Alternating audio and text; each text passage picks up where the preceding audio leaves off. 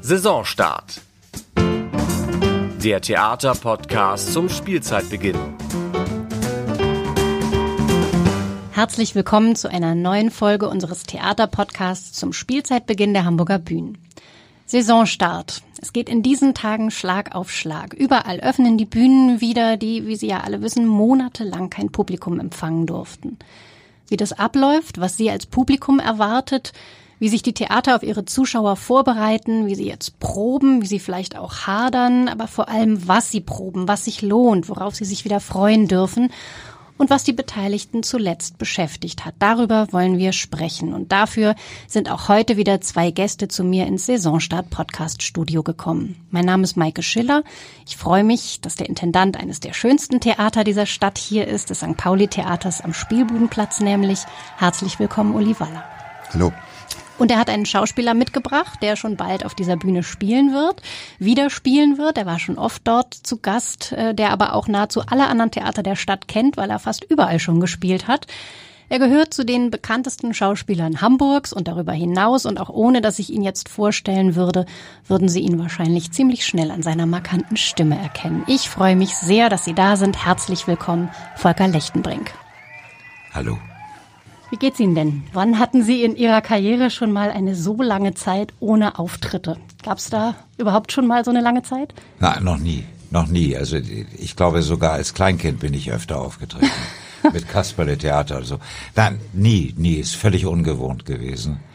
Und, und irgendwie auch äh, äh, skurril alles und, und un, unwirklich. Ich kann das immer noch nicht fassen, auch, auch wenn mich so sehe, wie die Menschen draußen rumlaufen, eine mit Maske, ohne Maske, die da, da, die, und, und, und, und alles auf den Kopf gestellt und, und also es war es ist eine, eine komische Zeit. Ich glaube, das letzte Mal, dass alle Hamburger Theater geschlossen wurden, war in ihrem Geburtsjahr 1944, schon das eine war, Weile her. Ah, guck mal, das, das habe ich noch nicht so richtig mitbekommen. Das äh, übrigens jetzt, äh, hat es sich gerade wieder gejährt. Am 1. September 1944 hat Goebbels alle Theater geschlossen ja? in Deutschland und dann war Schluss. Ähm, du verbindest ja damit auch noch eine ganz persönliche Geschichte, weil dein Konzert äh, bei ja. uns war die letzte Vorstellung und das, das allerletzte Konzert konnte schon nicht mehr stattfinden. Und in dem vorletzten Konzert hat man schon gemerkt, wie langsam die Angst hochkocht, äh, weil zu dem Zeitpunkt ja auch noch überhaupt niemand wusste, wie man mit diesem Virus umgehen soll. 16. 7. Äh, März war das, ne? Genau. Und äh, ja, sogar früher, 13., nee, 14. Nee, 17, ich glaube 17. war unsere Lehre, kamst du und sagst, so, jetzt ist Schluss, wir können nicht mehr. Rein. Ja, und man merkte schon natürlich, dass auch ein, ein Teil des Publikums, das Karten gekauft hatte, ist schon nicht mehr gekommen. Also das war dramatisch, ja. Hm. Gibt's denn, gab's sowas wie Entzugserscheinungen jetzt in diesen Monaten? Ich habe mich gewundert eigentlich über mich selber. Also es, es, ich habe das erstmal genossen, also genossen ist das falsche Wort, weil weil äh, den Zustand selber kann man nicht genießen. Natürlich aber, nicht, aber, aber ich habe dann plötzlich gedacht, Mensch, du hast jetzt so eine so eine ruhige Zeit und du mhm. kannst, du kommst zum Nachdenken und und und und überlegen und und und und ich ich habe das eigentlich ganz ruhig und gelassen genommen und war auch nicht so jetzt also so auf Entzug, also nicht mal, weil ich hatte ja gerade, wie Uli gerade sagte, ich hatte ja aufgehört, also noch mit dem Beruf und gerade mit dem Liederabend und so. Und dann habe ich das erstmal so auf mich einwirken lassen und habe mich überraschen lassen, wie doch äh, äh, ich damit umgehe. Also ich, ich war jetzt nicht sagte, oh, da müsste ich jetzt aber auch und jetzt muss ich raus und was. Und so. Aber ich nach einer Zeit muss ich sagen, äh, habe ich da jetzt so, nun könnte man mal wieder langsam. Man schon kribbelig, ja. oder? Also als Schauspieler hat man ja eigentlich einen etwas anderen Tagesablauf als andere Menschen. Man steht meistens ein bisschen später auf, dann hat man vormittags Proben äh, am Nachmittag oft frei und am Abend, wenn dann alle anderen frei haben, dann hat man Vorstellung. Was ja. haben Sie mit dem ganzen freien, mit der ganzen freien Zeit gemacht an diesen freien Abenden? Ich habe äh, glaube ich, alle Bücher dieser Welt gelesen. Also ich, ich lese ja für mein Leben gerne. Also deswegen habe ich mich auch nicht gelangweilt, weil Bücher gibt's ja genug. Nee, ich habe das so so so ganz gelassen genommen, habe hab, hab ein bisschen mehr Fernsehen geguckt als sonst, habe geguckt, was alles Wiederholungen die ganzen Wiederholungen, was haben die Kollegen so gespielt im Laufe der Jahre und so. Und, und hab, hab eigentlich gedacht, irgendwann ist schon vorbei und so, aber dann zog sich das ja doch. Also Sie seien so ein bisschen aus der Zeit gefallen, haben Sie mir vorhin gesagt, als wir hochgegangen sind. Wie haben Sie das gemeint, aus der Zeit gefallen? Naja, ich bin, bin, bin ja, also zum Beispiel ein Podcast ist für, oder Podcast ist für mich also schon, ne, Ja, ein, ein Rätsel. So, wie funktioniert denn das? Wie geht das? Ich bin technisch völlig, völlig daneben, völlig unbegabt. Und wenn mir dann irgendjemand meiner vielen Kinder dann mal das beibringen sollte, dann haben die so ganz schnell haben sie mal gesagt, Papa, das ist ganz leicht, da, da, da, da, da, da. So schnell konnte ich gar nicht gucken und dann habe ich wieder nichts gelernt. Also ich, ich bin da äh, nicht auf dem, auf dem, ähm, auf dem, auf dem neuesten Stand, sagen wir technisch. Ne? Mhm. Trauen Sie sich denn jetzt schon wieder ins Kino oder ins Theater? Sind Sie schon wieder als Zuschauer unterwegs? Ich war einmal im, im, im Kino, war, war ich, war ich bei, bei uns in dem Magazin, in unserem kleinen Kino in, in Winterhude und habe aber gemerkt, das ist so, ist nicht das auch nicht, weil man man ist man ist ja eben doch also gehemmt und und und und passt also mehr auf als also auf, auf sich selber als auf den Film manchmal denke ich. Es, nee, ich, ich bin so viel wie möglich zu Hause geblieben und, und habe einfach also mein, mein eigenes Familienleben geführt. Hm. Wie ist es bei Ihnen gewesen, Uli Waller? In ein Loch gefallen? Naja, oder? das ist, äh, Loch ist gut. Äh, äh, wir hatten ja gerade eine Premiere rausgebracht im Hansa-Theater mit äh, Cabaret und, äh, und das war so richtig eingeschlagen in der Stadt und äh, der Vorverkauf explodierte und wir hatten äh, 36 ausverkaufte Vorstellungen vor uns und auf einen Schlag sind die alle weg. Auf einen Schlag verliert man eine Million Euro. Und ähm, das, äh, da kann ich jetzt nicht sagen, dass mich das irgendwie entspannt hat, die Zeit, die ich plötzlich hatte. Mhm. Und wir haben die Zeit auch eigentlich die ganze Zeit damit verbracht, äh, zu gucken, wie äh, kommen wir mit dem Betrieb durch diese Krise. Äh, wir sind inzwischen Experten im Ausfüllen von Anträgen, was ich in meinem Leben nie wollte. Also mhm. wir hängen jetzt alle am Tropf der Stadt und äh, von staatlichen Geldern, was wir auch nie wollten, äh, sondern wir wollten unser Geld immer selber verdienen und äh, jedenfalls zum allergrößten Teil.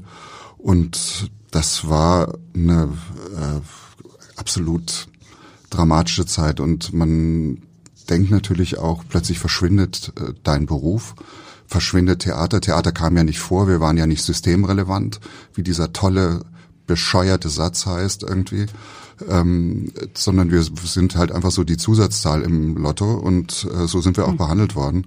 Und ähm, von wem behandelt worden? Vom Staat und von mhm. äh, auch von der Regierung. Also die Kultur kam ja über Monate nicht vor. Und äh, wenn wir da in Hamburg nicht äh, so eine Ausnahme gehabt hätten in Form der Kulturbehörde und des Kultursenators, wären wir auch gnadenlos hinten runtergekippt. Und das, es wäre auch also man hat so das Gefühl, der Bundesregierung ist das in der Wahrnehmung auch völlig wurscht, ob es da noch Kultur gibt oder nicht.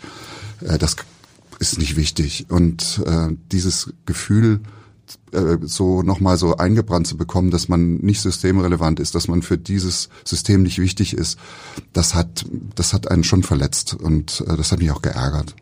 Hm. Sie sind jetzt in den Vorbereitungen dafür, dass es wieder losgehen kann. Wenn ich das so höre, wo, wo lauern denn da für Sie die größten Herausforderungen? Ist das eher mental und emotional oder ist das eher logistisch und künstlerisch oder ist das schon immer noch auch ein, ähm, ja, ein Verarbeiten dieser Situation, die da passiert ist? Ja, sicher beides. Also äh, im Moment ist es ein logistisches Problem. Also äh, äh, A, wie organisiert man auf der Basis der bestehenden äh, Abstands- und Hygieneregeln, die auch durchaus äh, veränderbar erscheinen, äh, wenn man äh, dem, was äh, Thomas Hengelbrock im Abendblatt äh, erzählt hat, äh, folgen will oder folgen kann. Ähm, und dann der ist sich aber, mit der Charité und Bundesliga ja, ja, der hat das mit der Charité. Hat. Es gibt ja. übrigens ähm, und das macht mich an dieser ganzen Situation im Moment auch ein bisschen ratlos. Es gibt ähm, einen, äh, einen äh, Virologen in der Charité, der heißt Willig. Der hat am 17. August und auf den beruft sich Hengelbrock auch am 17. August ähm, ein äh, Gutachten veröffentlicht dass äh, wenn im Zuschauerraum alle Maske tragen, kann der Zuschauerraum auch wieder voll sein, weil dann wirklich auch alle geschützt sind. Also im Rahmen der Möglichkeiten. Wäre das was, was Sie wünschenswert fänden, ich fände dass alle das, Zuschauer Ich fände das perspektivisch richtig, dass man einfach die Maske aufbehält während der Vorstellung. Also Lieber mit Maske und voll als ohne genau, Maske als, als ohne Maske mit diesem mit diesen halbleeren Zuschauerräumen. Das ist die eine Geschichte. Die andere ist, ich weiß nicht im Moment, äh, wie, und Volker hat es ja für sich schon beschrieben, äh, wie die Stimmung ist. Also äh, sind die Leute schon mental bereit, irgendwie überhaupt wieder in geschlossene Räume zu gehen? Und bei der Angst, die jeden Tag verbreitet wird, dass man nicht in einen geschlossenen Raum gehen soll, und diese Angstlevel wird ja relativ hoch gehalten die ganze Zeit, ähm, weiß ich nicht, ob wir wirklich, äh, also ob die, ob das Publikum wirklich kommt, was wir ansprechen wollen und und und was und ich weiß auch noch nicht genau, was wir tun können, um diese Angst zu überwinden. Außer dem Versprechen und dem ernst gemeinten Versprechen, dass wir uns an alle Regeln halten, die in der Stadt gelten. Ähm, aber den zweiten Schritt muss dann das Publikum auch machen. Also wenn Kultur oder Theater überleben will, dann muss das Publikum uns helfen und muss auch ähm, zumindest so neugierig zu sein, zu kommen und sich das anzugucken, was wir jetzt in dieser Corona-Zeit anzubieten haben. Mhm. Volker Lechtenbrink, wenn ich das mal so sagen darf, Sie haben ja schon ganz andere Sachen überlebt. Exzessives Leben, nicht direkt nach der Tagesschau ins Bett, nicht ganz wenig Alkohol, diverse Ehen, alle glücklich. Geht man da mit Krisen irgendwann gelassener um? Ja, ich weiß nicht, ob mich das für so eine Krise äh, gestärkt hat oder im Laufe meines Lebens. Aber ich, ich glaube ja, ja, Krisen, ich glaube, man geht überhaupt, wenn man älter wird, ein bisschen gelassener mit, mit, mit Krisen um, weil man eben vieles erlebt hat und weil man sagt, es geht auch meistens wieder vorbei. Nicht? Im Moment weiß man nicht, wann geht es vorbei, wie geht es vorbei, äh, wird es noch schlimmer, die Auswüchse. Äh, was mich am meisten erschüttert während der Krise war, waren die äh, Demonstrationen in, in Berlin. Nicht? Mhm. Weil das, das finde ich die ganz, ganz schlimmen Aus, Ausmaße einer solchen Krise, dass dieses ganze Gesocks aus den aus den aus dem Dunkeln kommt und und und und ihre äh, furchtbaren Plattitüden verbreitet. Das finde ich, da, und wenn, wenn, das müssen wir unbedingt in den Griff bekommen. Also das ist mindestens so wichtig wie unsere Gesundheit. Das ist unsere Gesundheit eigentlich. Die mentale nicht, Gesundheit. Ein Teil ja. der Gesundheit, nicht? Und man kann nur hoffen, dass, dass, dass, dass, dass wir auch, auch, auch äh, die, die, die guten, äh, wie so wie wie Christian äh, der von der Charité, ich vergesse immer den. Christian Drosten. Ja, den finde ich ja einen tollen Typen. vergesse trotzdem den Nachnamen. Wenn, wenn wir auch sagen, wenn, wenn die ein, ein Mittel gefunden haben, ein, ein, ein, ein, ein ein, ein, ein Impfmittel gefunden haben. Ich glaube, wenn was auch ausprobiert wurde, was nicht einfach nur auf den auf den auf den Ladentisch geschmiert wurde und gesagt, so, das ist jetzt, wir haben es zwar nicht ausprobiert, aber probiert es jetzt mal an euch aus und dann, also wenn man wirklich weiß, dass dass dass das hilft und dass das äh, effizient ist oder so, ich glaube, das ist dann erst der Schritt, wo man wieder weiterdenken kann und wo man sagen kann, so jetzt äh, scheint wieder eine Normalität eintreten zu können. Wird denn alles wieder so wie vorher? Angenommen, es gibt diesen Impfstoff, kann, kann dann alles wieder so werden, wie es vorher gewesen ist? Also das wird sicher nicht alles so werden wie vorher. Aber Gott sei Dank ist Theater ein analoges Medium und Theater kann man nicht digitalisieren. Das ist einfach ein Irrglaube und äh, das ist ja auch das Tolle an Theater. Theater ist ein Gemeinschaftserlebnis. Und ich glaube, im Stoff hin, im Stoff her, wir werden lernen müssen, mit diesem äh, Virus zu leben. Und dazu müssen wir auch uns mental verändern. Und äh, Jan-Josef Liefers hat das in einem Interview gesagt, es macht überhaupt keinen Sinn, die Leute, die Zweifel haben und die auch nicht alles schlucken, was so öffentlich äh, verkündet wird, dass man die alle in die rechtsradikale Ecke drückt. Das ist Quatsch, weil man sie damit ausgrenzt. Und die sind auch nicht alle rechtsradikal. Das ist einfach Unsinn. Und ähm, also ich sehe das ein bisschen anders als du, Volker, auch was bei dieser Demonstration passiert ist. Und ähm, da muss man vorsichtig sein, weil das, die Gesellschaft spaltet sich gerade wieder, äh, so wie sie nach der Flüchtlingskrise sich gespalten hat. Und wir werden ganz viel tun müssen, um ähm, das zu überwinden. Und dass Menschen, die sagen, gibt es vielleicht auch andere Formen des äh, Krisenmanagements, dass die nicht von vornherein ausgegrenzt werden und man sagt, ihr seid Verschwörungstheoretiker und ihr seid rechtsradikal. Das ist, finde ich, schwierig und das finde ich ja, auch werden kompliziert. Werden die von vornherein ausgegrenzt oder ja. erst ab dem Moment, wo sie sich auf der gleichen Demonstration zeigen wie rechtsradikal? Ja, aber ich finde ich finde auch, ich, Uli, da muss ich, muss ich dich unterbrechen. Ich finde auch, wenn, wenn, wenn ich äh, auf eine Demonstration gehe, von der ich weiß, dass alle Rechtsextremisten dieses Landes da sich versammeln werden, äh, dann gehe ich nicht auf diese Demonstration, dann, dann mache ich eine eigene vielleicht mit meinen eigenen Ideen und so. Aber ich meide doch die Nähe dieser, dieser Rechtsextremen. Also dafür, finde ich, gibt es keine Entschuldigung. Also da kann man nicht sagen, ja, die mischen sich da mit rein oder, oder so. Das verniedlicht das Ganze, finde ich. Und dann sagt man, oh Gott, ich bin da mit so einem kleinen Rechtsextremisten, bin ich da ein bisschen demonstrieren gegangen. Verhalte ich für völlig falsch. Ich halte auch diese Rede von, von dem Kollegen leider äh, für nicht sehr treffend auch. Äh, auch überhaupt kein Vergleich mit mit äh, der, der wieder also vor der Wiedervereinigungs die Demonstrationen in Dresden und Leipzig und so haben damit nichts zu tun finde ich. Also die die die waren einfach der Drang der Menschen nach Freiheit und so. Und hier ist es der Drang der Menschen nach äh, ich weiß nicht also aufzufallen, habe ich auch bei vielen das Gefühl, die, die sonst nicht auffallen, fallen durch hysterische äh, Warnbilder auf und und und und und und und da, da muss man einfach sagen, nee, wenn wenn ich weiß, da, da wird rechts demonstriert und da werden Schilder hochgehalten, Fahnen hochgehalten und so, dann gehe ich auf keinen Fall auf diese Demonstration. Dann, dann, dann mache ich meine eigene mit meinen Leuten und, und so. Also da, da bin ich völlig anderer Meinung. Was kann denn das Theater tun, um diese Spaltung zu überwinden? Kann das Theater überhaupt irgendwas tun? Also wir machen äh, zum Beispiel ein Stück darüber. Wir machen ein Stück, äh, Franz Hüttenbrink macht einen Abend über äh, der äh, nicht anfassen heißt, wie geht man, äh, also was passiert mit der Liebe in Zeiten, wo man Abstand halten muss und wie kann man, also wie, mit wie viel Fantasie kann man das überwinden und mit wie viel, äh, äh, ja, äh, wie geht das? Wie, wie kann man äh, also dieses Gefühl, dass der Mensch ein soziales Wesen ist und dass äh, er nicht für den Abstand geboren ist, sondern dass er sich eigentlich versammeln möchte, dass er mit anderen Menschen zusammen sein möchte. Wie äh, kann man dieses Konzept äh, auch in Zeiten, wo das nicht einfach ist und wo das zum Teil auch äh, nicht geht, äh, wie kann man damit umgehen? Also das ist auch eine kreative Herausforderung.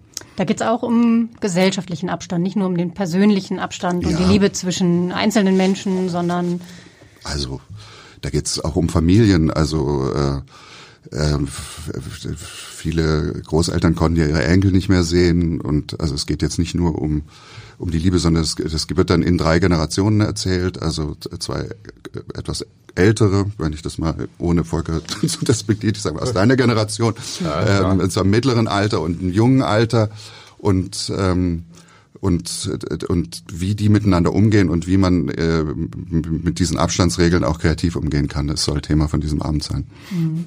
Wie, wie machen Sie es denn konkret am Theater? Der Lappen muss hochgehen, sagt man ja am Theater eigentlich. Ich will gar nicht wissen, Volker Lechtenbrink, wie oft Sie schon vielleicht mit Fieber zum Beispiel auf der Bühne gestanden haben. Ja. Schauspieler tun ja alles Mögliche, damit die Vorstellung am Abend äh, stattfinden kann. Vor ein paar Jahren ist am Ernst-Deutsch-Theater mal der eingebildete Kranke umbesetzt worden, aber auch erst nachdem sie dann wirklich ins Krankenhaus Krankenhaus eingeliefert worden sind. Bis dahin haben sie geprobt. Das wird jetzt wahrscheinlich nicht so leicht möglich sein. Da muss man andere ähm, Regeln finden, andere Absprachen finden. Ähm, wie geht man jetzt achtsamer miteinander um? Wie machen Sie das äh, praktisch? Gibt es immer einen Plan A, einen Plan B, einen Plan C, Uli Waller?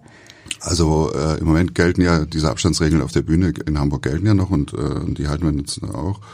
Ähm, und äh, also Volker spielt ja zusammen mit Eva Mattes einen Briefroman, äh, über den also, wir gleich noch sprechen über den wollen. wir gleich noch mhm. sprechen werden. Und da ist die äh, Gefahr, dass die beiden sich berühren, gleich null. ja. Vielleicht hinter der Bühne, ja, äh, aber aber nicht auf.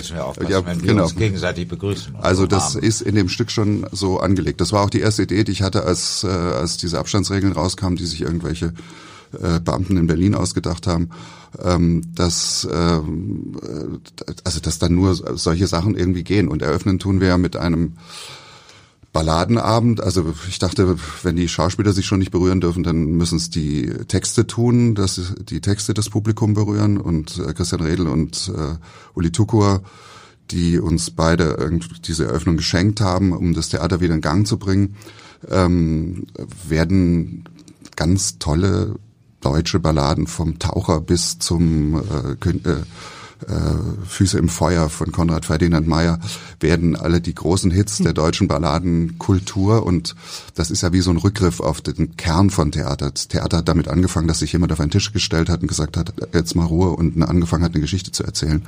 Und äh, auf, zu diesem Anfang gehen wir einfach zurück.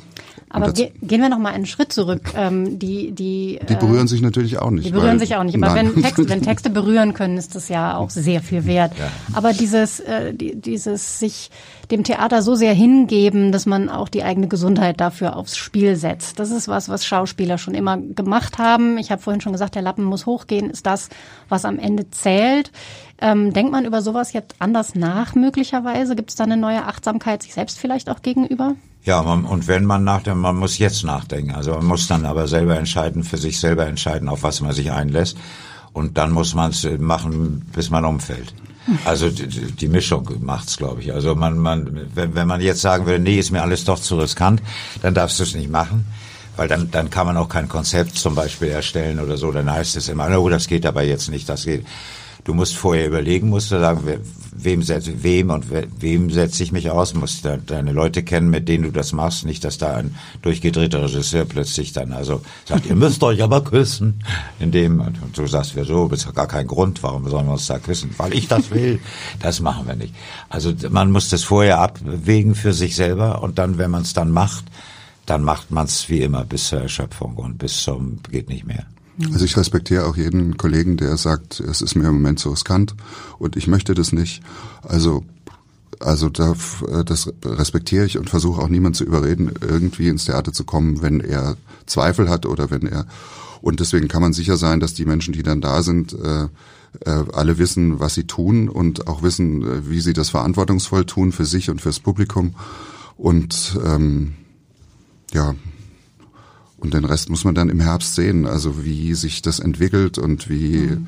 also Herr Icken hat ja auch im Armblatt einen sehr guten Artikel über das falsche Zielen auf Infektionszahlen geschrieben. Ich habe auch das Gefühl, dass sich was bewegt in der Wahrnehmung. Also ich wollte jetzt noch einen Satz zu dir sagen, Volker, weil ich bin nicht auf der Seite der Corona-Leugner. Ich bin weiß, dass diese das, Krankheit das, gefährlich ist, ja. Und ich bin Arztkind. Ich weiß, was das bedeutet. Ich habe schon mal eine große Pandemie überlebt, die Hongkong-Grippe 1969, 70. Du übrigens auch. Die war viel schlimmer als Covid-19. Da sind in Deutschland 50.000 Menschen gestorben. Komischerweise ist diese Grippe im Bewusstsein, im kollektiven Bewusstsein dieses Volkes komplett verschwunden. Und wir haben das überlebt Volker. Wir beide sind Überlebende diese und deswegen sehen wir manche Dinge vielleicht auch etwas gelassener. Ja. ja. Und er würde trotzdem noch mal gerne wissen, was bei Ihnen beiden jetzt überwiegt. Dankbarkeit, dass die Saison losgeht. Wut, würde ich sagen, äh, nehme ich wahr, dass es nicht so ist, wie es jetzt wünschenswert wäre vielleicht. Oder auch Energie wieder loszulegen oder das genaue Gegenteil. So eine, Na, Wut so eine ist vielleicht das falsche Wort. Also ich äh, könnte mir einfach äh, manchmal noch eine größere Gelassenheit vorstellen und eine größere Flexibilität. Und wie man an Hengelborg gesehen hat, ist ja da Luft nach oben. Und ich bin da ganz zuversichtlich, dass das äh, dass wenn man vernünftig und äh, alle Risiken abwägend darüber nachdenkt, auch noch andere Formen des Krisenmanagements möglich sind, als nur stur auf dem zu beharren, was man jetzt irgendwie fünf Monate gemacht hat. Mhm. Und also da bin ich eigentlich, ich bin freue mich, dass es losgeht. Ich freue mich auch, dass Volker wieder auf der Bühne steht, mit zusammen mit einer Wunschpartnerin. Mhm. Ähm, und äh, also wir sind jetzt alle freudig gespannt und wie man damit umgeht und, und sind natürlich auch in der Hoffnung, dass sich weitere Normalisierungsschritte, dass die möglich sind. Hm, Sie haben sich so eine Art Motivationszettel an den Computer geklebt, der Sie jeden Tag an was erinnern soll. Was steht da drauf und von wem ist das? Ähm, man braucht vor nichts im Leben Angst zu haben. Man muss nur alles verstehen. Der ist von Mascha, äh, nicht Mascha Kaleko, hat jetzt fast gesagt, weil wir zu viele Texte von Kaleko gelesen haben. Nein, der ist von Marie Curie, dieser Naturwissenschaftlerin. Mhm. Und das ist im Moment mein Motto. Man muss vor nichts Angst haben. Und ich habe auch keine Angst. Also im Moment. Und ich würde mir wünschen, dass man anderen Menschen helfen kann, ihre Angst wieder zu verlieren, die sie im Moment noch so gefangen hält. Mhm. Ich bin übrigens in der Vorbereitung auf einen alten Schlager von Ihnen gestoßen, Volker Lechtenbring, einer, der sehr oft gecovert worden ist und dessen Text total passt. Rücksicht heißt der. Haben Sie den noch präsent? Vorsicht, Rücksicht, Nachsicht. Vorsicht, Rücksicht, Nachsicht. Genau, da haben wir einen Grand genau. Prix gewonnen damals. Ja. Fünfter Platz, ja, genau, ja. Haben Hoffmann und Hoffmann gesungen. Ist sogar ins Englische übersetzt worden. Passt im Text ganz gut eigentlich. Ist in 34 Ländern, äh, war, war der größte Hit, den ich im Laufe meines Lebens hatte, aber bei dem ich nicht so im Vordergrund war, weil ich das geschrieben hatte nur. Ein Song über Rücksicht. Na, Vorsicht, ja, ist ein wunderbarer Titel, finde find ich auch. Also ich, ich mag überhaupt meine ganzen alten Titel. ja, es gibt noch eine Textzeile äh, aus Leben, so wie ich es mag, so laschen Argumenten, so wie Sicherheit und Renten ja, will ich das, mich nicht da beugen. schmunzel ich jedes Mal, wenn ich das singe. Der Sicherheit da, ja, müssen Sie da, sich jetzt beugen. Ja, da gut, da kam ich mit 64 dann ins Schleudern und habe gedacht, nächstes Jahr ist es nun soweit. und dann habe ich gedacht, also na gut, aber du möchtest doch ganz gerne, wenn ich habe, ich hatte ja auch so lange eingezahlt, ne? Also da über Jahrzehnte hatte ich ein da habe ich gedacht, dann nimmst du diese kleine Rente dann doch lieber mit. Ne? Das, da, da, ja, da, da bin ich immer sehr, sehr komisch berührt, sage ich immer. Muss ich innerlich lachen über mich selber. Da ist, da ist die finanzielle Sicherheit natürlich gemeint gewesen. Ja, eine Sicherheit kann man nicht sagen zu der Rente, die ich kriege. aber, aber, aber, aber ich habe auch nicht, ich habe gedacht, warum soll ich das jetzt verschenken? Nee. Ja. Ja, wir hoffen, dass du das im Dezember wieder singen kannst, ne? Also dass wir dann soweit singen, dass du auch das Singen auf der Bühne wieder geht, auch ja, mit einem kleinen Orchester. In 20 Jahren doch so laschen Argumenten, so wie Sicherheit. ja, dann nimmst du eine noch größere Komik, kriegst dann. Ja. Nein, aber ich, es gibt viele Texte, die, die, also ich will jetzt keine Reklame machen dafür. Aber es gibt viele Texte, die, die, wo ich heute sage, Mensch, die waren gar nicht, die waren ganz vieles, was jetzt passiert, und so ist da beschrieben auch, gerade unter zwischenmenschlichen Beziehungen auch. Ne? Und äh, weil du sagst, ja, das ist natürlich zum Beispiel eben wenn, wenn man mit die, die Chance hat, mit einer seiner Lieblingspartnerinnen überhaupt und äh, Wunschpartnerinnen zu spielen, dann muss man zugreifen. Das ist jetzt, wir reden über Love Letters, die das Inszenierung ist, ja, mit Eva Mattes. Ja, die dazu kommt kommt. natürlich noch ein, ein bisschen was dazu. Ich dachte erst, als, als Uli das schickte, da, da ich, wie Schauspieler so sind, habe ich geguckt, wo bin ich denn dran? Dann war ich ja je auf jeder Seite dran.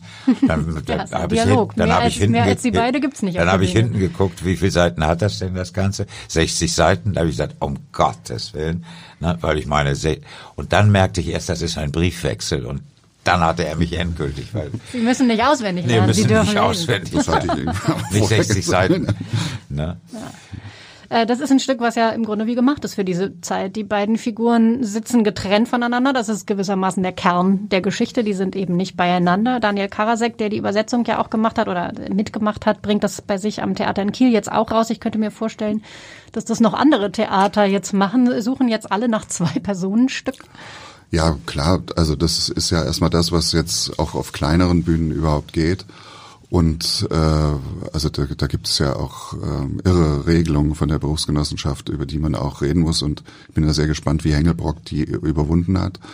Ähm, ein bisschen Wut ist schon dabei bei Ihnen, oder? So ein bisschen Ärger ist da. Nein, nicht Wut, sondern ich finde das, äh, ich finde, also ich muss dazu eine Geschichte erzählen, die mich wirklich, äh, wo ich gedacht habe, äh, was ist los? Also das, und wo ich auf diesen Satz von Mascha Kaleko, äh, von Marie, Marie Curie gekommen bin.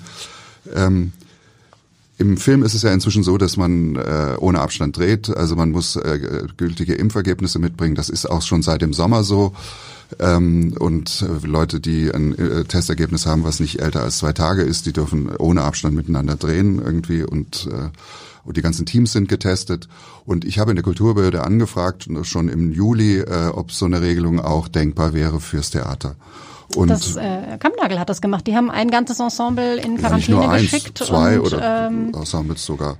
Und dann hat die Kulturbehörde gesagt, dafür sind wir nicht zuständig. Sie müssen sich an das zuständige Gesundheitsamt wenden. Das ist für, bei uns Mitte. Dann habe ich da angerufen und äh, nach äh, einigen Recherchen hatte ich dann einen äh, für uns zuständigen Herrn am Telefon, Herrn Röske. Und Herr Röske hat gesagt, das ist ja eine ganz neue Idee, die, mit der haben wir uns noch nie beschäftigt. Die Idee und, war, die Schauspieler in Quarantäne zu ja, nehmen. Und sie testen zu lassen. Also sie einfach zu testen. Also wenn man mit einem gültigen negativen Testergebnis, was natürlich einen Vorlauf braucht. Also man muss auch eine Woche vorher sich schon mal, also dass man nicht in der Zeit sich jetzt angesteckt haben kann, sondern so, dass das wie im Film glaubwürdig und äh, zur Not auch sicher mit Quarantäne sicher ist. Und ähm, dann hat er gesagt, ich mache mich mal schlau und ich rufe sie zurück. Ähm, dann hat er nach zwei Tagen äh, gesagt, ja, das äh, äh, brauchen Sie doch alles gar nicht, weil seit dem 1. Juli gilt doch in Hamburg die Verordnung, dass sich zehn Menschen aus zehn verschiedenen Haushalten im öffentlichen Raum treffen können. Also Sie müssen auch nichts testen lassen. Das äh, Äh, und habe ich gesagt, kann ich das von Ihnen schriftlich haben? Und er hat gesagt, nee, das, äh, also das kann ich Ihnen jetzt nicht schriftlich geben. Aber wenden Sie sich doch nochmal an die Kulturbehörde. Da habe ich wieder in der Kulturbehörde angerufen. Die Kulturbehörde gesagt, davon haben wir ja noch nie was gehört, dass zehn Menschen aus zehn verschiedenen Haushalten sich treffen können. Das gilt vielleicht in der Gaststätte, das gilt bei Ihnen zu Hause, aber das gilt nicht auf der Bühne. Und dann fängt man an, irgendwie zu denken, dann war ich in Italien im Sommer, die Flugzeuge sind voll, man sitzt neben Menschen, die man überhaupt nicht kennt. Ähm, klar, mit Maske auf, aber äh, also ich sag, was, äh, also das ist so, es, es erscheint einem vieles sehr willkürlich mhm. und und darüber ähm, darüber fängt man an, ein bisschen zu zweifeln irgendwie, weil man möchte ja die optimale Lösung haben für die fürs Publikum und auch für die Schauspieler und, äh, und dass sich nicht durch irgendeinen Fehler dann irgendjemand infiziert und ansteckt. Aber es ist so undurchschaubar und es ist so nicht nachvollziehbar und das macht mich nicht wütend.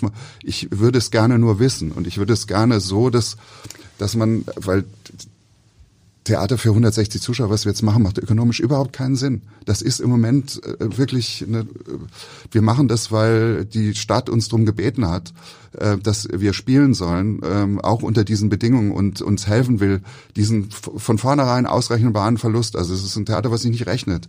Menschen, die es einem dann vorleben und vormachen und vor, vorangehen, wie Hengelbock jetzt, die machen vielleicht auch anderen Menschen Mut, also mir jetzt erstmal. Und deswegen bin ich heute eigentlich frohgemut hierher gekommen. Ich habe das noch nicht gelesen, das, also sonst wäre ich vielleicht noch fröhlicher. Ja, es geht um ein Konzert, was ähm, Thomas Hengelbrock vorbereitet, wo eben die Mitwirkenden getestet, durchgängig getestet werden, auch in Quarantäne gehen und dann ähm, in großer Besetzung und auch vor mehr Publikum als normalerweise als hier üblich ja. äh, gespielt also wird. Also 36 Leute Chor, das hat es doch ja. seit Monaten nicht gegeben. Ein Orchester von, weiß ich, 25 Leuten, äh, fünf Solisten, sechs Solisten. Äh, das ist bisher undenkbar gewesen und das ist wirklich revolutionär. Ja, das stimmt. Viktoria Trautmannsdorf, die Schauspielerin, die Sie auch kennen am Thalia Theater, hat in diesem Podcast gesagt, man vergisst die neuen Regeln sofort, wenn man auf der Bühne ist. Äh, nicht, weil man so nachlässig wäre, sondern Regeln gibt's am Theater ja immer. Ähm, man bewegt sich also völlig natürlich dann eben innerhalb dieser Regeln. Ähm, sie fand es jetzt gar nicht so, äh, so schlimm, dass ihr neue Regeln auferlegt werden, weil sie gesagt hat, in jeder Inszenierung, die ich mache, hat der Regisseur jeweils neue Regeln für mich, mit denen gehe ich dann um. Das geht schon. Das klingt ganz einfach. Verunsichert Sie das jetzt auch beim Proben oder können Sie da den Kopf ausschalten und sagen, ähm, ich probe, der Regisseur ist da, dem vertraue ich mich nach wie vor an, passt schon? Ja, Uli vertraue ich sowieso, aber aber in, in, in, in diesem Stück haben wir ja nicht so viel äh, hätten wir auch nicht so viel Sachen, wo wir vielleicht anderer Meinung wären oder oder sowas. Also bei bei dem bei dem äh, äh, Love Letters jetzt, ne? Und, und in anderen Produktionen, die wir zusammen gemacht haben oder so, dann hat man halt sich darüber unterhalten oder man hat man hat gesagt, du finde ich nicht, aber nicht ganz so. Also meinst du nicht auch das und so dies berühmte und was und dann hat man sich auf was geeinigt, ne? Zusammen und, und das hat man dann gespielt. Und wenn du dann spielst, dann vergisst du sowieso alle Regeln. Ich meine, dann hast, dann, dann hast du gesagt, wenn du ein Stück wie Vater spielst oder so, dann sagst du nicht, bist du nicht irgendwo im zweiten Akt, wo der schon fast dement ist oder so, dann sagst du nicht, ach so, ich darf jetzt eigentlich nicht auf, also da hört das, das Denken als, als Privatmensch dann ja sowieso auf. Ja.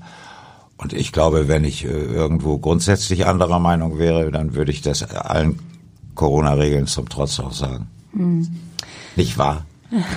Da sind wir jetzt wieder ganz zusammen, Volker. Da sind wir wieder ganz ja, zusammen. Ne, war, so, ist Volker Lechtenbrink einfach auf der Bühne, weil er ist ja selber Regisseur. Ist es da schwierig, ihn als Regisseur zu führen?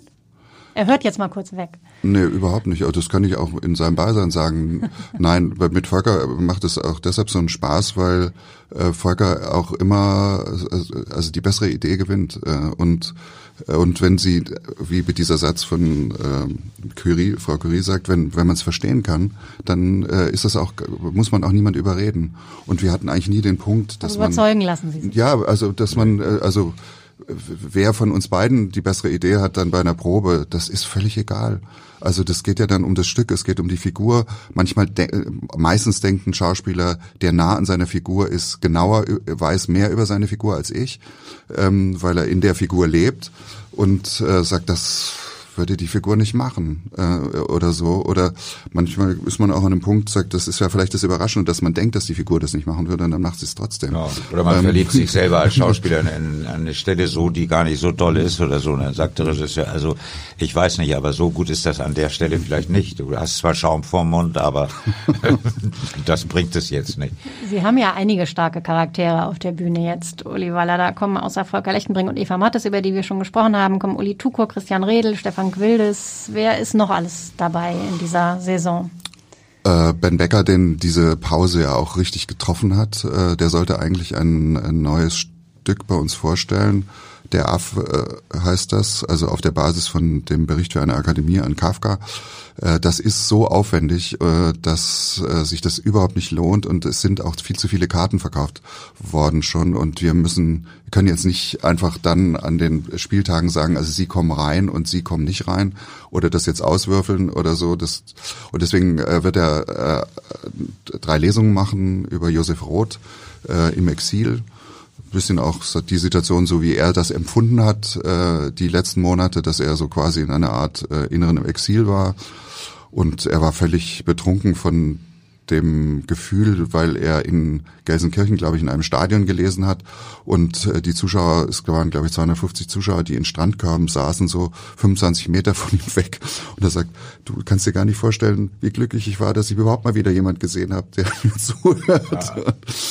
Und ich muss sagen, ich war äh, im, am letzten Wochenende auf dem Sommertheater auf Kammnagel in der Halle 6 äh, äh, bei einem bei einer äh, Tanztheaterregisseurin aus den Kapverden und dieses Gefühl von einem Applaus, das habe ich ja wirklich schon Monate nicht mehr gehört. Ich war wie ein kleines Kind. Ich habe mich so gefreut, mhm. dass das wieder geht und dass da Leute sitzen, die das wirklich machen und dass da auch äh, Tänzer dann auf der Bühne waren, die glücklich waren, dass Menschen ihnen applaudieren und auch fast geweint haben, als es war.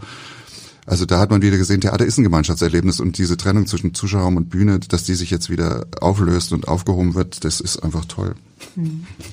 Was ist mit dem Coup, den Sie eigentlich für März geplant hatten, die gefährlichen Liebschaften, inszeniert von Jürgen Flimm, dem ehemaligen Thalia-Intendanten, auch ziemlich hochkarätig besetzt. Das ist ja, stand kurz vor der Premiere, wird das noch kommen? Können Sie das wiederholen? Das ja, das so war das war natürlich die, die zweite Katastrophe, die uns äh, passiert ist, dass äh, zehn Tage von der Premiere eine äh, Premiere abgepfiffen wird, also die eigentlich fertig probiert war auf der auf einer Probebühne in Berlin. Und ich habe auch einen Durchlauf gesehen, den vorletzten Durchlauf äh, überhaupt. Und man hat gesehen, wie weit die sind. Also Sven Erik Bechtolf und Martina Gedeck das war schon total faszinierend zu sehen, was äh, Jürgen da auch mit denen erarbeitet hatte. Stimmt es eigentlich, dass Sie ihn am Krankenbett überredet haben, dass er bei Ihnen inszeniert? Naja, ich verfolge die Idee, dass er inszeniert schon länger. Und das hat ist immer gescheitert an seinen Opernterminen und ähm, Der wollte ja wahnsinnig gern wieder in Hamburg inszenieren. Eigentlich hätte er, glaube ich, ganz gerne auch am Thalia noch mal was gemacht. Ja, es ist äh, also da das ist, glaube ich, sicher richtig. Ähm, ich glaube, Herr Lux und Herr Flimm sind sich jetzt nicht so grün, ähm, wenn ich das mal so ganz freundlich ausdrücken darf. Und ähm, ich habe mit ihm ja eine ganz lange Geschichte. Ich habe ja vor äh, fast ja, 40 Jahren war ich mal sein Assistent in Köln und habe mit ihm damals das Schauspiel Köln eröffnet mit Kätchen von Heilbronn. Und äh, er hat mir dann damals in mein, in, ich habe ja das Regiebuch geführt und er hat immer jeden Tag äh, hat er so kleine Zeichnungen da reingemalt irgendwie. Und wir, also er war Hennes Weißweiler, das war damals der Trainer vom ersten FC Köln und ich war Hennes Löhr, das war der Assistent. Und er hatte immer so, ich habe immer so kleine Ausschnitte aus der Zeitung mitgebracht und er hat da drunter immer so, äh, so Kritzelzeichnungen und Sprüche drunter geschrieben. Und das ist so eine ganz lange Beziehung und äh, ich verdanke Jürgen ganz viel mehr, glaube ich, sogar noch als Intendant. Also wie er das Theater geführt hat, wie er seine Theater geführt hat, wie er mit Schauspielern umgegangen ist, wie er sich um Schauspieler gekümmert hat, auch wenn es denen schlecht ging.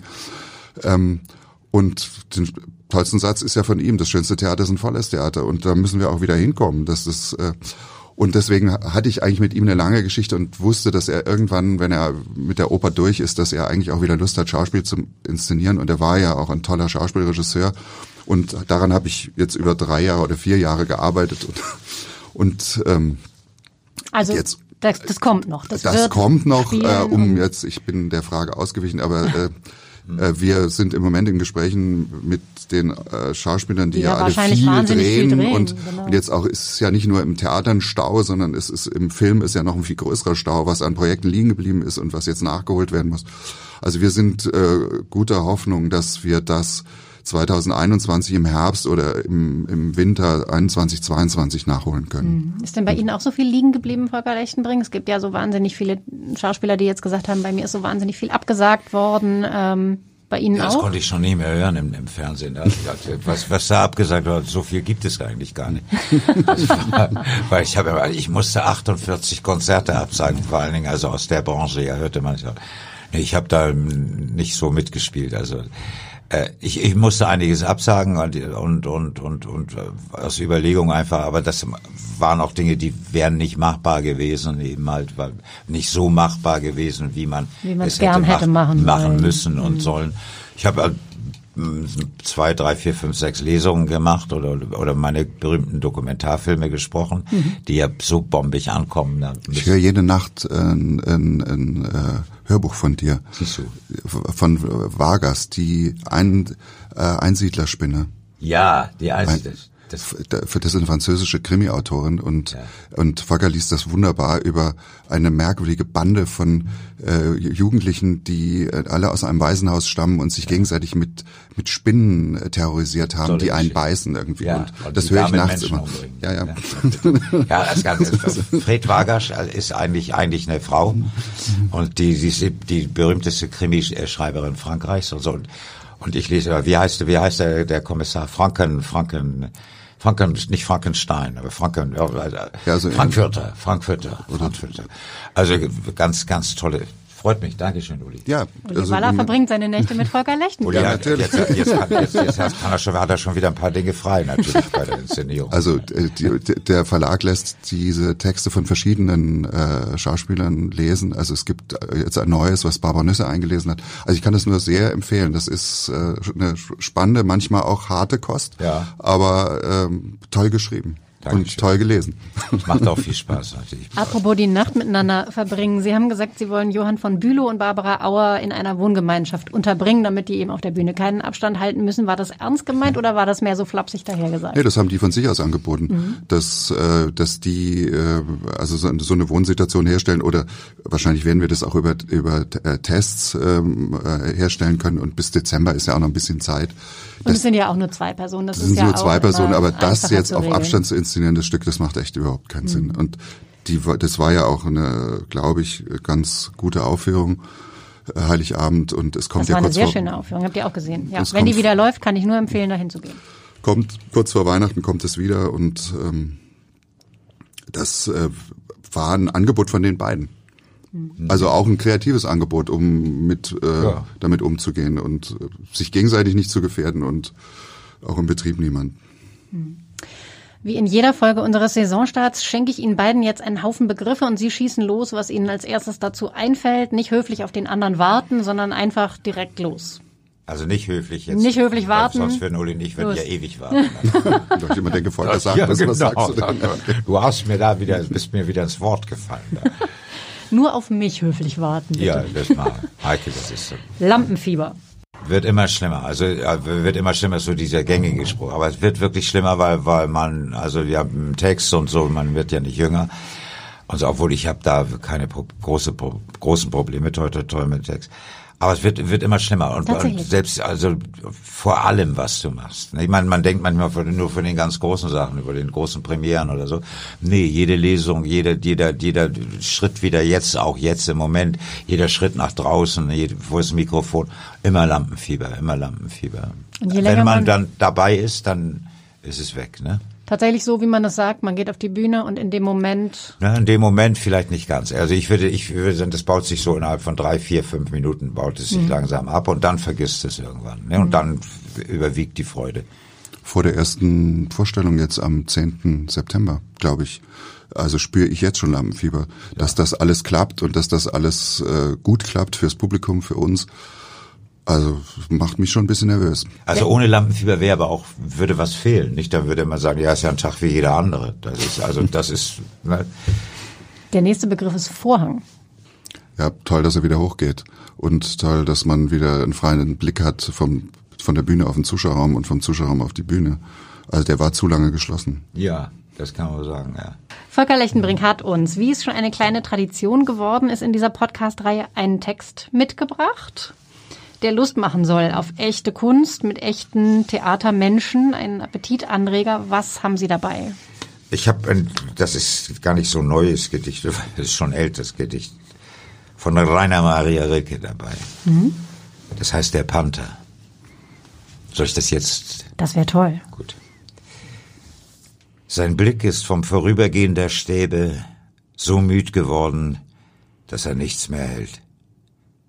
Ihm ist, als ob es tausend Stäbe gäbe und hinter tausend Stäben keine Welt. Der weiche Gang geschmeidig starker Schritte, der sich im allerkleinsten Kreise dreht, ist wie ein Tanz von Kraft um eine Mitte, in der betäubt ein großer Wille steht. Nur manchmal schiebt der Vorhang der Pupille sich lautlos auf. Dann geht ein Bild hinein, geht durch der Glieder angespannte Stille und hört im Herzen auf zu sein. Vielen Dank.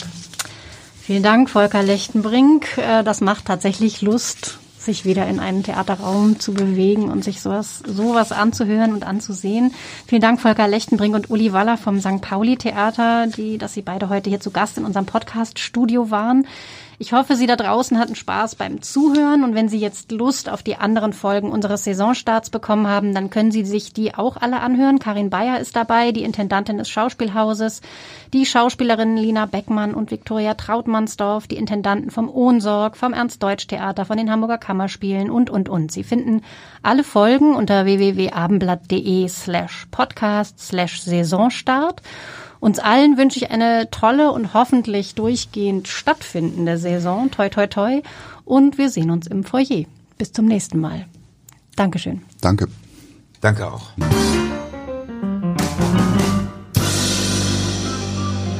Weitere Podcasts vom Hamburger Abendblatt finden Sie auf abendblatt.de slash podcast.